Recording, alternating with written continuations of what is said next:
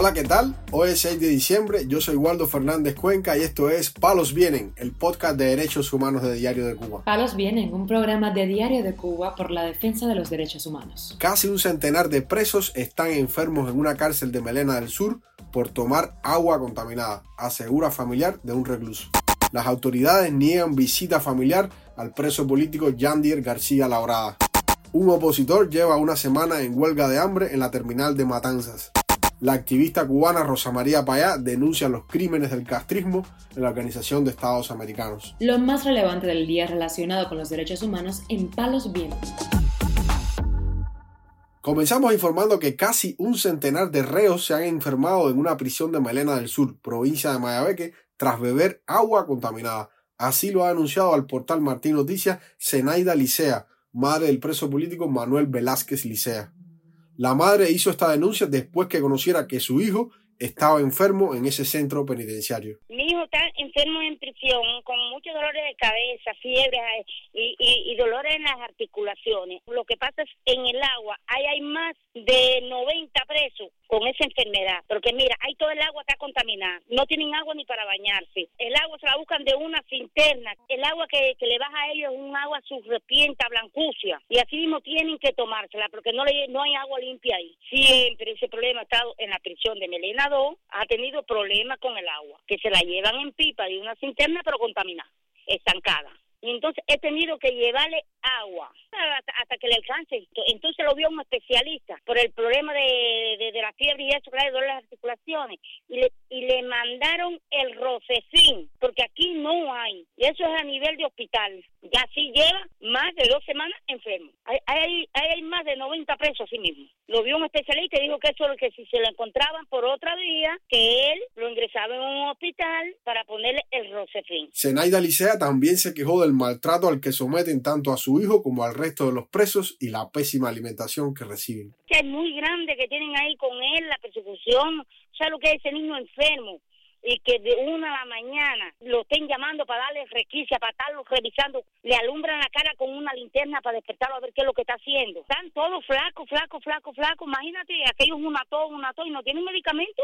Allí la alimentación pésima. Eso, esos niños que le dan de almuerzo es una agüita de arroz y ahí no hay alimentación ninguna. Manuel Velázquez Licea pertenece al movimiento de opositores por una nueva república y en mayo pasado, junto a otros 13 prisioneros políticos de distintas prisiones del país, decidieron plantarse demandando libertad religiosa, derecho a la asistencia médica, mejoras en la alimentación y la libertad para todos los presos políticos.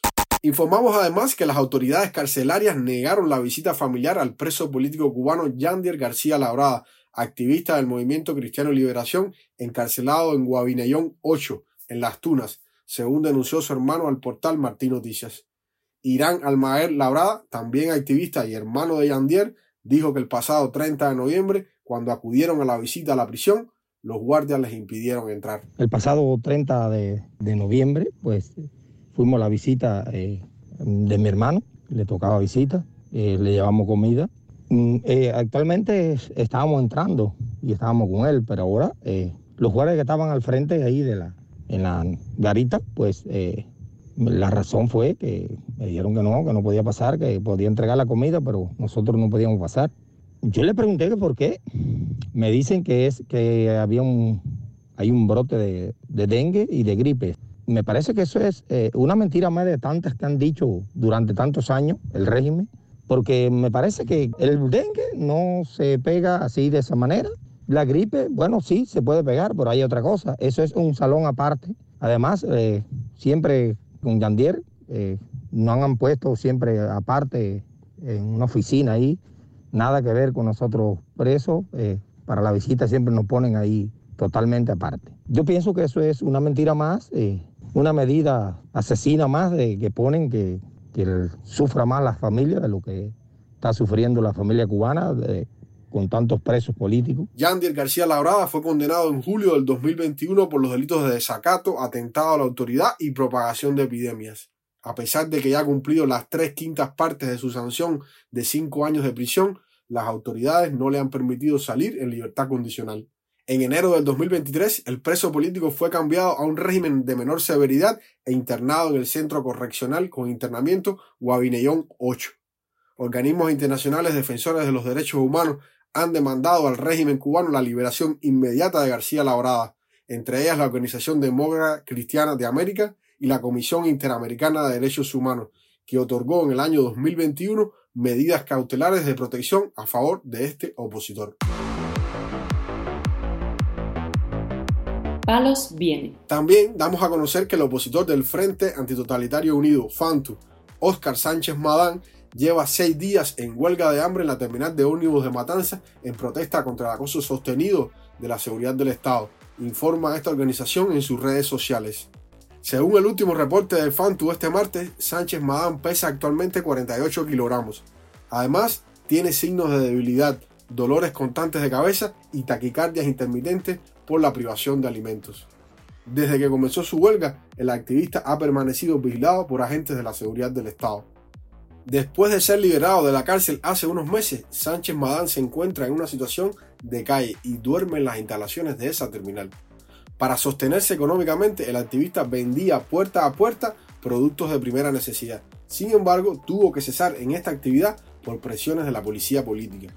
En agosto de este año, el coordinador de Fantu fue escarcelado de su última prisión política en el penal combinado del sur en Matanza y contó en un video en las redes sociales la crítica situación que padece cualquier recluso en una cárcel cubana.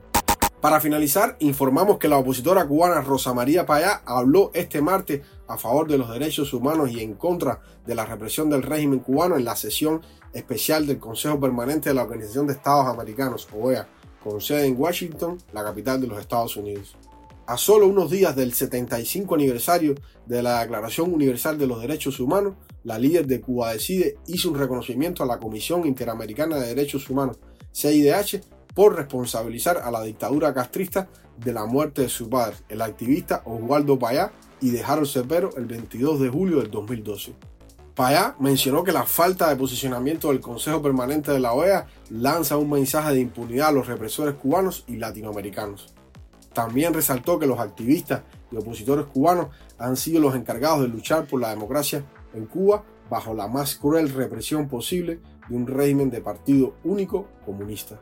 Los que en Cuba nos levantamos en favor de los derechos humanos nos enfrentamos con tres opciones, el exilio forzado, la cárcel o la muerte, reflexionó esta opositora. Payá mencionó además ejemplos de muertes tras las protestas de julio del 2021 y la más reciente del preso político Luis Barrios Díaz, cuya muerte por falta de asistencia médica es responsabilidad del régimen. En junio del 2023, un informe de la CIDH identificó indicios serios y suficientes para concluir que agentes estatales participaron en las muertes de Payá y de Cepero. En particular, tomó en cuenta el testimonio de Ángel Carromero, que dijo que el automóvil en el que viajaban había sido impactado por un auto oficial, lo cual fue corroborado por un testigo ocular. La CIDH además condenó las torturas y la violación de las garantías judiciales en perjuicio del español Ángel Carromero, que acompañaba a los activistas en el fatal viaje al oriente de la isla.